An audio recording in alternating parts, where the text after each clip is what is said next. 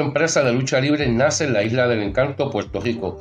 Immortal Wrestling Revolution debuta el viernes 14 de octubre de las 7 de la noche en la cancha de bajo techo del barrio Sandín en Vega Baja con el evento Nueva Era. En el evento estelar, el Cuervo de Puerto Rico defiende el Campeonato Mundial de Wauti ante Hellblaze. La Malicia Cortés se enfrenta al Hijo de los Dioses Ares. El Mago se enfrenta a Ismael Reyes.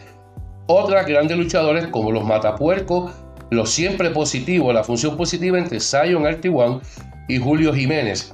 Estará el pequeño gigante Ricochet, entre muchos más. Recuerda, Immortal Wrestling Revolution debuta el viernes 14 de octubre a las 7 de la noche en la cancha bajo techo del barrio Sandín en Vega Baja con el evento Nueva Era.